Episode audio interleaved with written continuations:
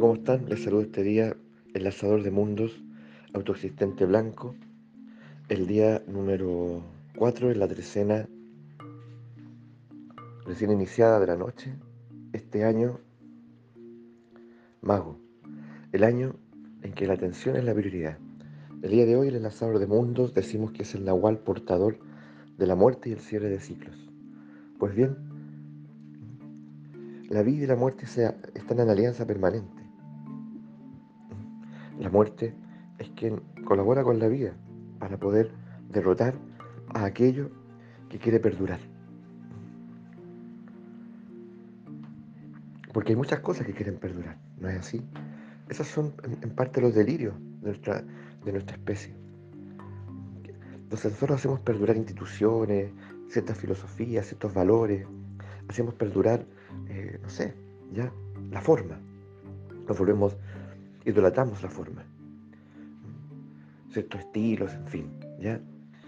Y probablemente algunos de ellos sean, sean reflejos de lo esencial, sean reflejos del misterio y puedan, y puedan, ¿cierto?, pasar el umbral de la muerte y pasar a otras épocas, a otros tiempos. Probablemente, como muchas obras de arte, como muchos eh, literarias, musicales, en fin, plásticas, han trascendido, trascendido, trascendido miles de años hasta llegar a nosotros y, siguen inspirando, ¿ya? Siguen inspirando. Pero la mayoría no. La mayoría eh, está destinada a permanecer un tiempo. Tal vez tiene sentido y propósito durante una década, durante, durante un siglo, y ahí tiene que desvanecerse para dar lugar a otra, a otra forma, a otra organización. Pero no lo hacen, quieren perdurar, quieren perdurar. Y en ese querer perdurar, ya eh, todo se vuelve anómalo, se empieza a corromper, porque en realidad ya no tiene nada que dar. Entonces, ¿qué hace? Para mantenerse vivo, comienza a tomar de lo vivo, que, eres tú, o que soy yo, o que son nuestros hijos. Suena tétrico, pero sí es. Sí basta observar, basta sentir. Entonces, lo que está destinado a morir tiene que morir. Este es este universo, este reino, ya eh, la forma es muy importante, porque son los diferentes rostros que adopta la vida. O sea, todo lo que nos rodea, todo está vivo, todo.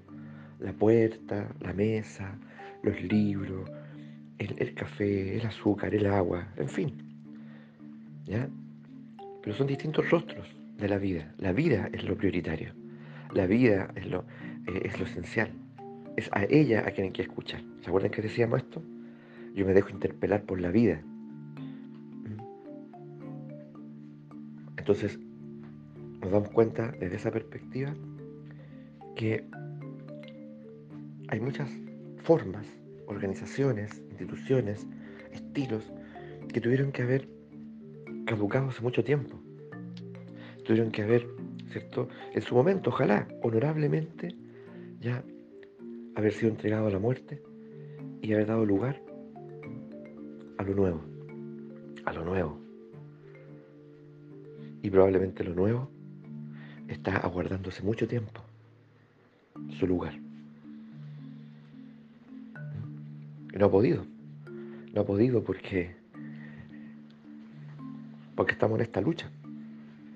En esta lucha, que aunque no nos demos cuenta, es titánica. Entre aquello que tiene que morir y no desea morir. Quiere permanecer en lo vivo,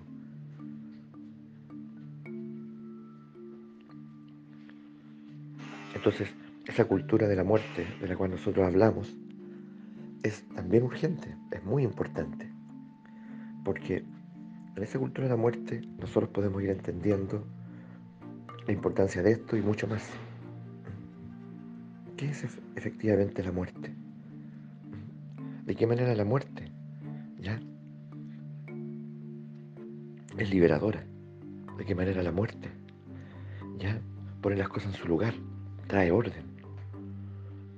¿Mm? ¿De qué manera la muerte es un umbral a la inmensidad? ¿Mm? Entonces, entonces nosotros tenemos que abrazar profundamente, profundamente esta oportunidad de poder detenernos hoy y, escuchar qué es lo que nos brinda el enlazador de mundo en su profundidad y mirar a nuestro alrededor, ya, un instante, mirar. Y podría ser un ejercicio muy concreto. Miro a mi alrededor, ahí donde estoy, y observo que de esto en realidad ya murió hace mucho. Y es momento de dejarlo ir. Es momento de liberarlo. Tal vez tengo una impresora ahí que ya no funciona o que nadie lo ocupa, pero está buena. Tiene que seguir ahí. Tal vez tengo libros que ya no leo y no los voy a volver a leer, pero aquí lo estoy viendo. Tal vez tengo zapatos que ya no uso. Están algunos en buen estado, pero ahí están. ¿Se dan cuenta? Tal vez abro la alacena y veo cosas que incluso están vencidas y ahí están. Esa es nuestra enfermedad, o una de tantas. La incapacidad de dejar ir, sin comprender lo importante que es cerrar el ciclo. ¿Ya? Porque la vida, si no es así, la vida colapsa. Porque la vida es, es expansión, es manifestación. Y tiene que permanecer en ese estado. Para que todo lo que nosotros buscamos, ese bienestar, pueda ahí, ¿cierto? Ya, brotar. Necesitamos, necesitamos que la vida sea protagonista y podamos atestiguarla, el pálpito de la vida, en todo. Y de eso somos responsables nosotros los seres humanos. Entonces nosotros hemos convertido nuestra ciudad en cementerios. ¿O no? Tan carentes de arte, tan carentes de belleza.